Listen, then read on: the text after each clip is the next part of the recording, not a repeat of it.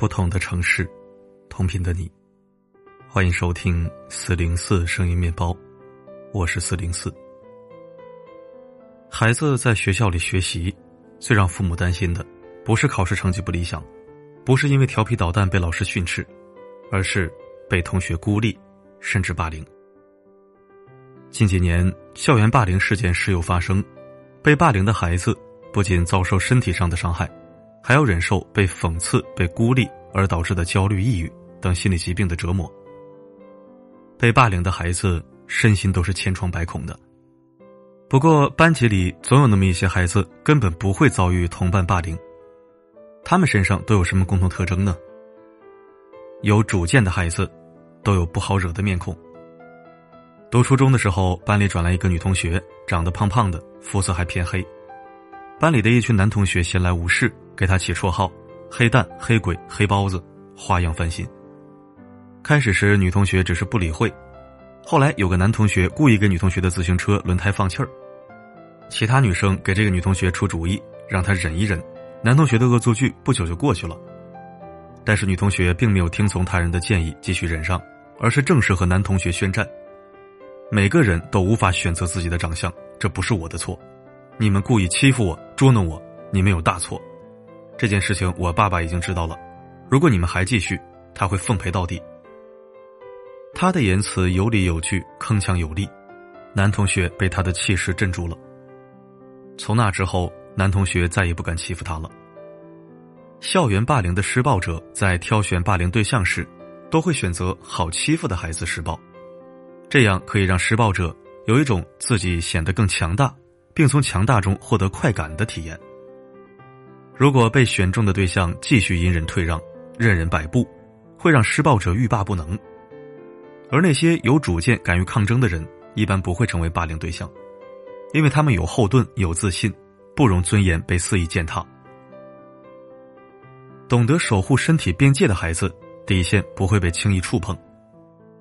教育学博士凯瑟琳·迪皮诺在《蓝芝士嘴臭汗脚》一书中讲述了这样的案例。史蒂夫曾被同学格斯打压欺负，父母教他用强有力的语言表达自己的情绪，守住身体的边界不被侵犯。所以，当他被格斯故意的一下又一下敲打后背时，他大声呵斥：“住手！”此言一出，引起老师的注意，格斯被成功喝退。又一次，格斯要抄袭史蒂夫的答案，史蒂夫不肯，格斯就放狠话要史蒂夫好看。史蒂夫没有丝毫恐惧。而是理直气壮地说：“走开，格斯，我不想打架。”这突如其来的声音瞬间引来无数目光，格斯再不敢放肆。知道史蒂芬不是好惹的主，格斯再不敢在史蒂夫身上打主意了。心理学上有一个观点：懂得拒绝别人不合理的要求，就是保护自己的个人边界。这个边界既包括身体边界，也包括情感和精神的边界。身体的边界又包括对身体的感知、对身体的控制、对身体的了解和接纳，以及对身体的保护。懂得守住身体边界的孩子，爱惜自己的身体和生命，深知自己的底线在哪里，不会轻易让别人进犯。守护边界的基本原则是清晰的表达“我愿意”和“我不愿意”。成绩优秀的孩子自带护身符。在网上看到西红柿妈妈分享了自己的经历。她刚升入小学一年级的时候，由于年龄小、身材瘦小，被一个高个子男生盯上了。那个男生经常会在放学路上拦住她，随意翻她书包，并把她的新文具都据为己有。这件事开始在他心里留下了很大阴影，让他对学校产生深深的恐惧。好在后来他转变注意力，一门心思扑在学习上。一次考试，他以几乎满分的成绩赢得了各科老师的重视和赞许。自此，那个男孩再也不敢在他身上动歪心思，也没有任何人敢欺负他了。老师的认可是一道无形的护身符，如果孩子学习成绩优异，又愿意诚心帮助其他同学，那他在同学当中是很有威望的。因此，他的身边不乏朋友的相伴，这也是一种护身符。相反，那些学习成绩不好、被边缘化的孩子，会缺失存在感和价值感。如果他们的性格孤僻，喜欢独来独往，就很容易成为被同伴霸凌的对象。调查结果显示，在校园里，那些性格孤僻的、懦弱的、自卑的、不善于与人交流的、有某些身体缺陷的、穿着邋里邋遢的孩子，更容易受到同伴霸凌。没有父母愿意千辛万苦养大的孩子被霸凌，那父母该给孩子怎样的教育呢？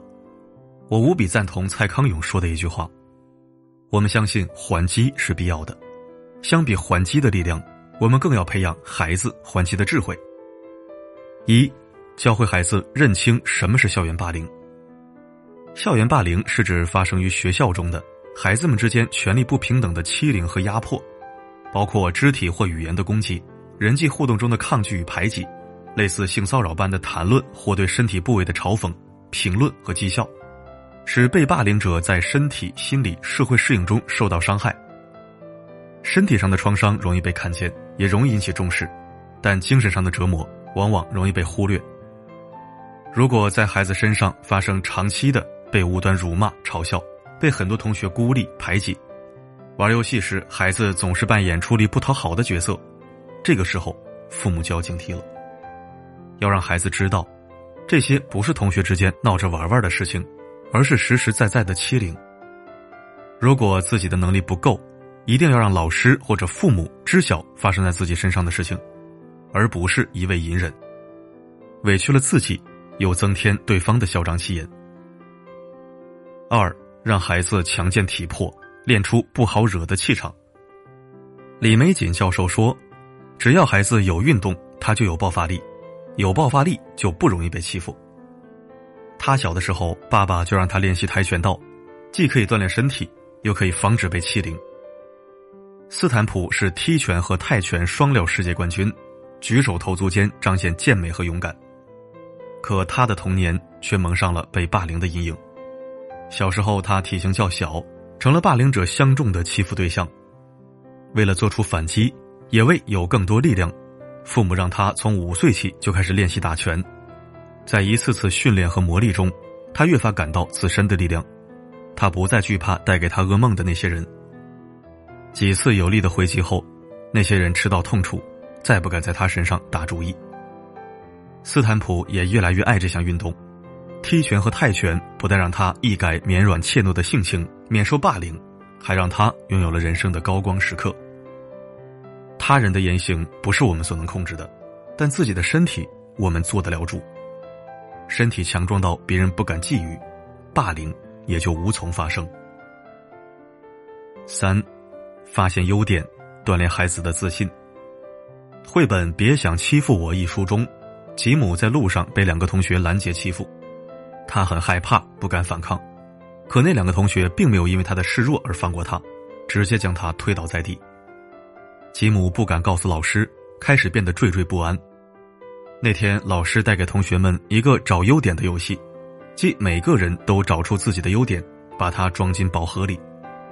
老师还教同学们唱优点歌：“我有一个大优点，让我变得强大点。被人欺负我不怕，不被欺负并不难。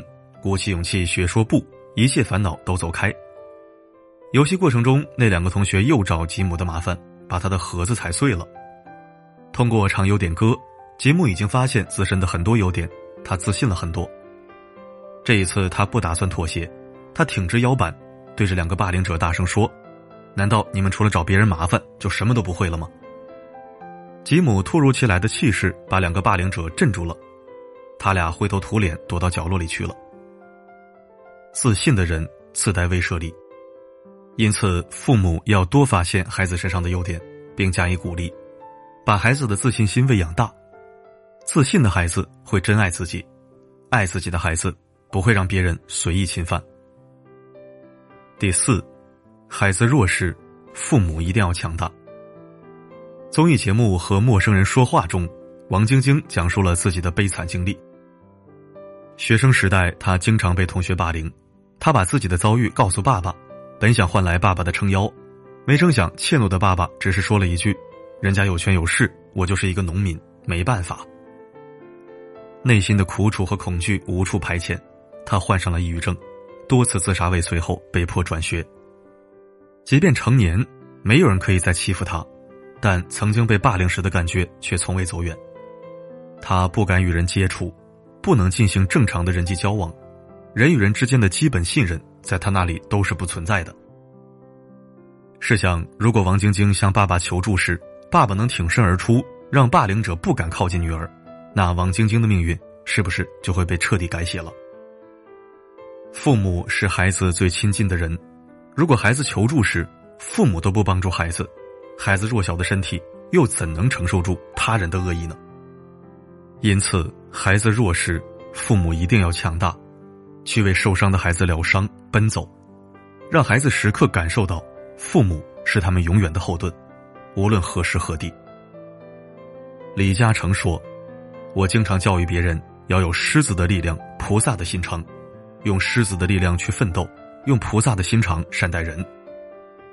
为人父母，我们要教育孩子有不欺人的善良，也要让孩子拥有不被人欺的气场。”点歌再看，愿校园里不再有霸凌，愿孩子们都能。平安健康的长大。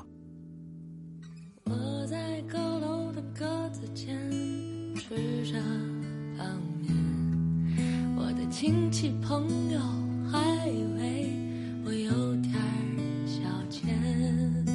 我说我一个人长袖失眠，可是这里啊，感谢收听。我学生时代被霸凌过几次，但都没有持续太久，因为我一直在反抗。我不会打架，也不爱惹事儿，在老师和家长眼里算是乖孩子。但在面对霸凌和羞辱的时候，不管对方什么来路、什么气场，我从未低头。大不了挨顿打，受了伤也不会求饶或者妥协，虽然内心非常害怕。如此应对，再一没有再二，再二没有再三。慢慢的，坏孩子们就换霸凌目标了。一块骨头太硬，狗也是会弃之不理的。那我就是狗不理，反正我绝不求饶。我的应对方法不是谁教的，是我性格使然，未必是最好的办法，但绝对可以为自己打造一层保护色，让坏孩子对你失去兴趣。愿天下无霸凌，愿乖孩子们都被善待。好了，今天的内容就到这里。我是四零四，不管发生什么，我一直都在。